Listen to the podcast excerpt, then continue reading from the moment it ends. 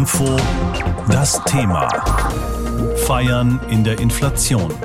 25 Jahre EZB. Obwohl sie eigentlich erst am 1. Juni Geburtstag hat, feiert die EZB heute ihr Jubiläum. 1998 wurde sie gegründet als gemeinsame Währungsbehörde der Mitgliedstaaten der Europäischen Währungsunion. Seitdem bildet sie mit den nationalen Zentralbanken der EU-Staaten das europäische System der Zentralbanken. Soweit, so technisch. Ich habe vor der Sendung mit Professor Werner Plumpe über die EZB gesprochen.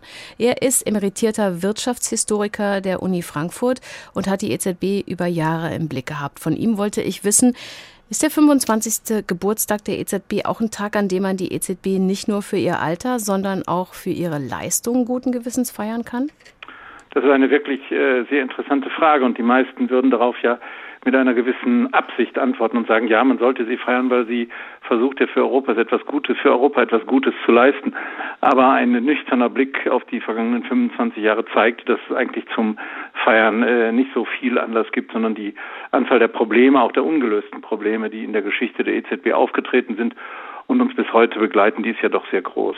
Schon dreimal musste die EZB ja auch zu drastischen Mitteln greifen, um den Zerfall der Währungsunion zu verhindern. Das war im Sommer 2012, als der damalige EZB-Präsident Mario Draghi davon sprach, die EZB werde alles tun, um den Euro zu erhalten. Die berühmten Worte, whatever it takes. Ja. Für die Eurozone ist er damit zum Helden geworden. Für andere war das sozusagen der Sündenfall, weil die EZB sich eigentlich nicht hätte einmischen dürfen.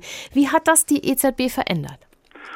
Ich glaube, das hat aus der EZB einen politischen Spieler gemacht, äh, der sie eigentlich von der Gründungsidee her nicht sein sollte. Von der Gründungsidee ging es darum, dass man für die in der äh, Währungsunion zusammengeschlossenen Staaten eine stabile Währung garantiert, die preisstabil ist und die die gegenseitigen wirtschaftlichen Aktivitäten vereinfacht und die auch weltweit eine gewisse Bedeutung hat. Aber der Kern war die Preisstabilität und die Funktionsfähigkeit des Geldes. In der Krise, der Finanzkrise und dann der Griechenlandkrise hat sich gezeigt, dass die Eurozone so nicht zusammenhält, nicht zusammenhalten kann, weil die Staaten viel zu heterogen sind. Und die EZB hat dann ihr Mandat eher darin gesehen, diesen Laden zusammenzuhalten und dafür eben sehr viele Ressourcen zu mobilisieren, auch über das eigene Mandat hinaus und hat das damit begründet, dass sie das politische Mandat, eben die Währungsunion zusammenzuhalten, eben sehr hoch setzt. Das hat seinerzeit funktioniert, weil die Inflationsraten niedrig waren und mhm. insofern konnte man sagen, na gut, okay, ihr verstoßt damit jetzt nicht direkt gegen euer Mandat, aber im Grunde hat die EZB damit etwas getan, was sie eigentlich nicht tun sollte, nämlich ein politischer Spieler zu werden, der nach Interessen bestimmter Akteure handelt.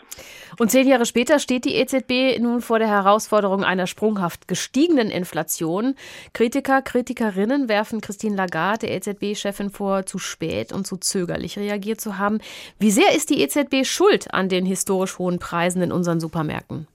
Das ist eine sehr, sehr äh, komplizierte Frage und vielleicht könnte man eher sagen, dass die EZB ein bisschen in der Situation des Zauberlehrlings ist, den wir ja von Goethe her gut mm. kennen, der Geister gerufen hat, die er nicht wieder los wird. Man glaubte eben, wir haben über Draghi ja gesprochen, man könne mit sehr viel Geld äh, wirtschaftliche und Schwierigkeiten der Funktionsweise der Währungsunion irgendwie ausgleichen. Und solange das nicht in die Inflation gemündet hat, da war das dann irgendwie äh, gerechtfertigt, dann konnte man das tun. Aber dadurch ist eine Situation entstanden, die Inflation eben sehr viel wahrscheinlicher gemacht hat.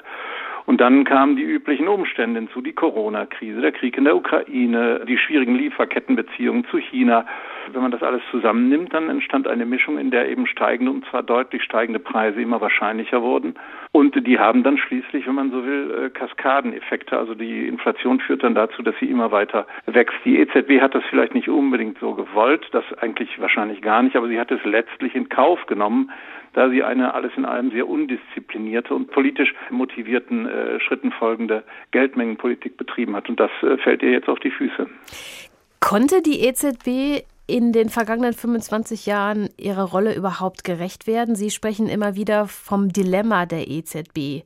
Was meinen Sie damit, dass sie es nicht das konnte? Ist richtig. Die, ja, wie, wenn man, was Sie sagen, das ist richtig. Die EZB ist in einer wirklich objektiv schwierigen Situation und es ist auch nicht einfach, sich nach außen, sich von außen hinzustellen und zu sagen, Kinderchen, das müssen wir jetzt anders machen. So geht das gar nicht. Das muss man nüchtern sehen. Und wahrscheinlich hätten die Gründer der Währungsunion in den 1990er Jahren wenn sie das genau bedacht hätten, sich anders entschieden und das vielleicht so nicht gemacht, wie das dann gekommen ist. Aber man hat eben einen Verein gegründet mit sehr unterschiedlichen Mitgliedern und hat gesagt, ihr kriegt jetzt eine gemeinsame Geld- und Währungspolitik und nun zeigt sich, dass man das nicht durchhalten kann, weil einfach die Ziele gleichzeitig nicht erreicht werden können. Zusammenhalt der Währungsunion, Finanzierung der Staaten, äh, Geldwertstabilität. Das geht alles gleichzeitig nicht. Und die EZB unterliegt letztlich dem Zwang, alle diese Ziele gleichzeitig verfolgen zu wollen und zu müssen. Aus deutscher Sicht sollte die Geldwertstabilität im Vordergrund stehen, aber das sehen eben andere Länder in der Europäischen Währungsunion nicht so. Für die spielt dann eben die größere Rolle, dass man die Staaten finanziert, dass man äh, der Politik größere Spielräume verschafft. Wir kennen ja diese Debatten alle. Für die EZB würde ich sagen, ist das eine dilemmatische Situation, weil sie als Institution diese unterschiedlichen Ziele hat, die man nicht miteinander vereinbaren kann oder äh, sie ist Dienerin von verschiedenen Herren, die was Unterschiedliches wollen. Vor diesem Hintergrund, was denken Sie, in 25 Jahren haben wir da noch einen Euro oder ist der schon Geschichte?